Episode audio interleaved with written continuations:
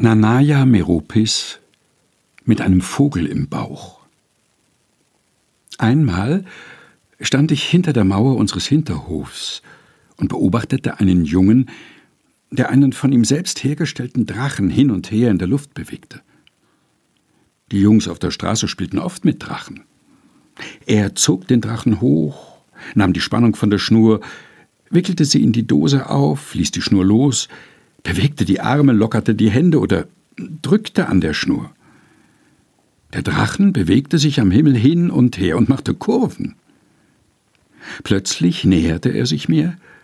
Willst du es versuchen?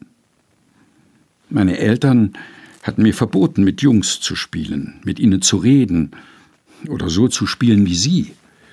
Ich nickte. Ich wusste, dass ich etwas Verbotenes tat, und ich musste aufpassen, dass mich niemand sah. Er gab mir die Schnur zum Halten. Nimm sie. Warte. Ich hielt ihn fest. Nein, nicht so. Du musst dich bewegen. Zieh die Schnur zur Seite. Ich war überrascht von der Kraft des Windes, die durch die Schnur ging. Es war, als ob ich die Zügel eines Tieres in der Hand hielt. Ich zog sie zurück, dann zur Seite. Wenn du ihn nicht mit dem Wind bewegst, fällt der Drachen. Er sah aus wie ein fliegender Vogel in meiner Hand.